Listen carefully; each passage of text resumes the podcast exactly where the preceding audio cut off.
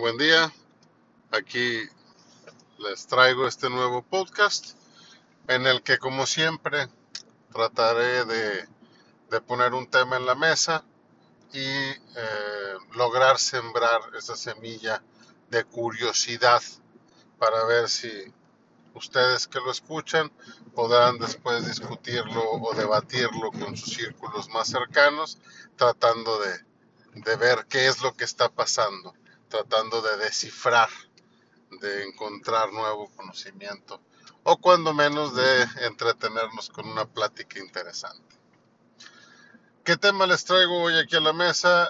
Es uh, algo que he titulado Los revolucionarios son los primeros dictadores. Este título suena muy, muy, muy político, pero este, no, no lo voy a, centrar con esa connotación política propiamente de lo que significa un revolucionario o propiamente de lo que representa un dictador, sino que voy a representar esta frase en todos estos movimientos que se han venido presentando en los últimos tiempos, en donde se ha demostrado o se ha evidenciado que aquellos que piden una cosa terminan oprimiendo la misma petición, pero en otras instancias que no les pega de primera mano. Es de todos bien sabido que la izquierda suele ser extrema y en esa eh, en ese sentido de, ser extremo, podemos ver también que tiende al radicalismo y que tiende a terminar en, prácticas no este, muy apropiadas para, para los fines por los que luchan. ¿Esto significa que la izquierda está mal? No la izquierda debe de existir eh, como una especie de contrapeso para la derecha, que es su contraparte, este, sobre todo para que no nos vayamos a las extremas, es decir, que no nos vayamos a la extrema derecha o a la extrema izquierda. Este, y en ese sentido la izquierda juega un papel primordial. Pero cuando a la izquierda se le da libre este paso y a la izquierda se le da libre acción, termina este, cayendo en una ah, radical derecha. Y aquí es donde se acuña la frase de los revolucionarios son los primeros dictadores. ¿Por qué?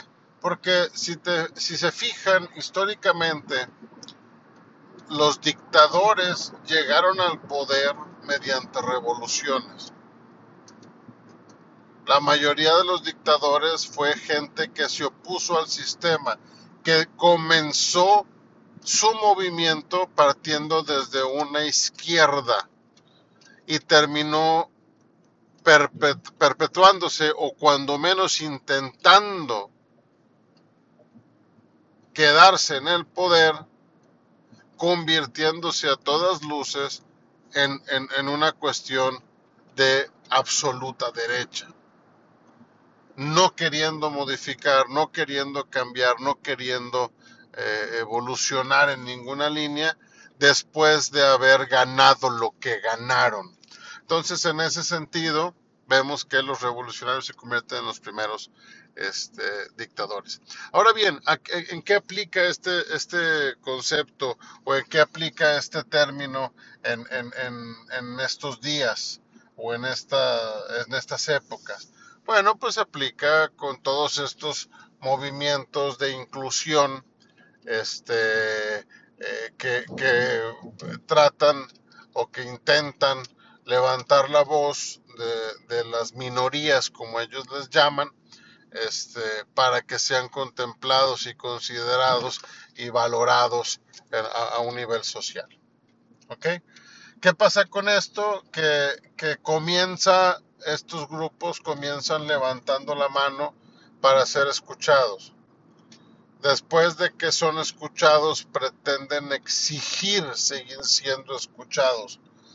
Después de pretender exigir seguir siendo escuchados, quieren que se les trate como iguales.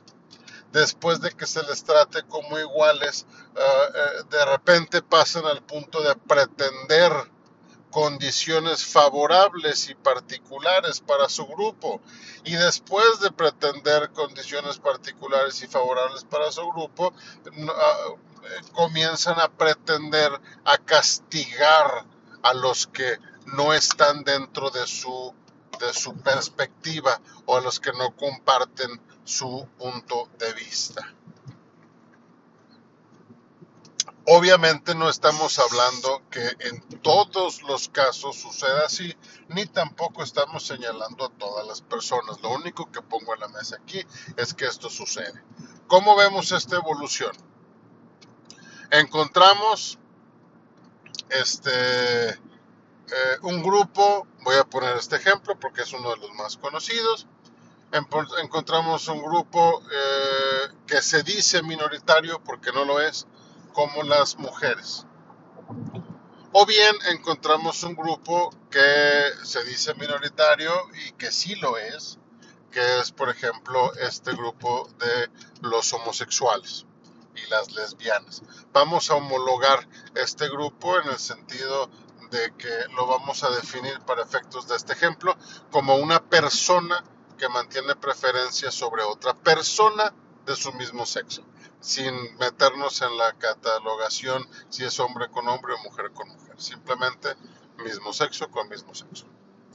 Entonces, estos dos grupos comienzan levantando la mano. Es que a mí me tratan mal, es que a mí me, sobajan, es que a mí me maltratan, es que abusan de mí, es que no me dan beneficios. Perfecto.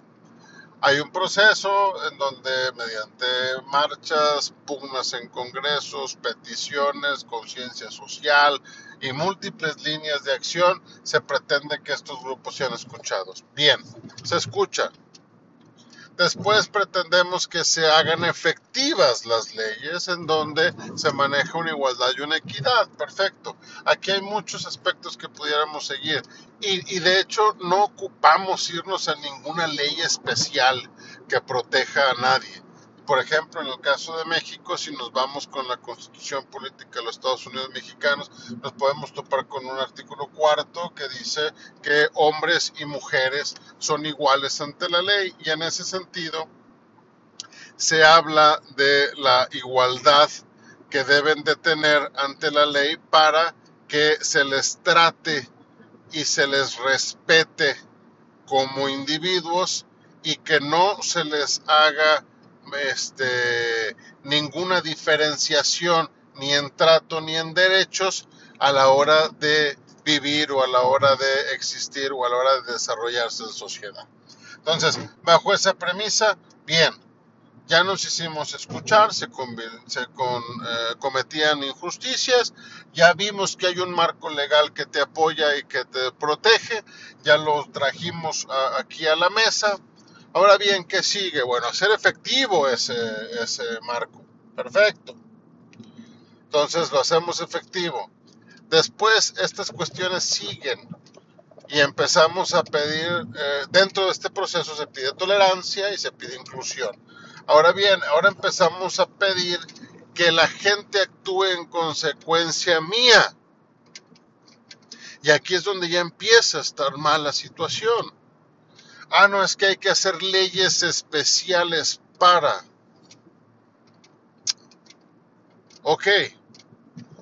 Debiera de analizarse el por qué.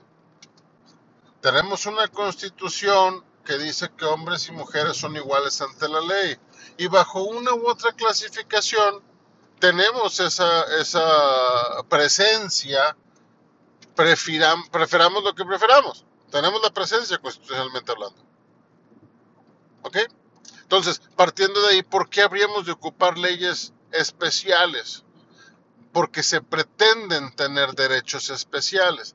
¿Y qué pasa cuando se pretenden tener derechos especiales? Se marca una diferenciación. Claro que las diferencias son necesarias.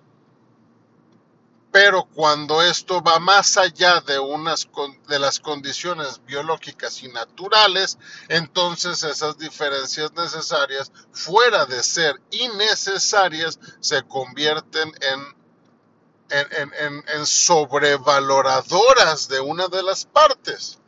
Y entonces cuando caemos en la sobrevaloración de ese grupo, estamos dándole vuelta a la situación y ahora la otra parte que era la opresora se convierte en la oprimida. Y aquí es donde aplica que los revolucionarios son los primeros dictadores, porque no cesan en pretender seguir ganando terreno, aun y que se le da vuelta la situación y ahora ellos son los perpetuadores y son los que tienen más privilegios por sobre los otros ciudadanos que si bien estaban en un error, se pudo haber enmendado hasta un punto medio sin tener que ahora convertirlos en oprimidos y manejar a los exoprimidos ahora como opresores. Es una línea delgada, ¿eh? y, esto lo pongo en la mesa porque, por ejemplo, algo muy sencillo, podemos ver marchas y podemos ver este, eh, manifestaciones en donde los grupos sociales que las organizan van vestidos con uno u otro color y ese color para ellos, un grupo muy particular de gente, representa X postura y eh, me, ha tocado ver que ahora, eh, después de esos movimientos, puedo ver gente que por alguna razón u otra se pone alguna prenda de esos colores y en automático se le clasifica. ¿Por qué? Porque estamos haciendo generalidades partiendo de las individualidades. ¿Por qué? Porque esos individuos que buscaron hacer revolución mediante sus posturas cada vez más aceptadas y cada vez más legisladas, se están convirtiendo ahora en los dictadores, en cierto modo hablando, tanto que logran encasillar detalles tan sencillos como un color de prenda haciendo que las personas vean coartada su libertad en el sentido de que ahora podrán por el simple hecho de traer una prenda de ropa, ser señalados. Cuando el hecho de ser señalados era una de las cuestiones primarias que estos grupos defendía que se daba en contra de ellos. Ahora, los que eran señalados son los señaladores. Los que eran oprimidos ahora son los opresores. Los que eran abusados ahora son los que abusan.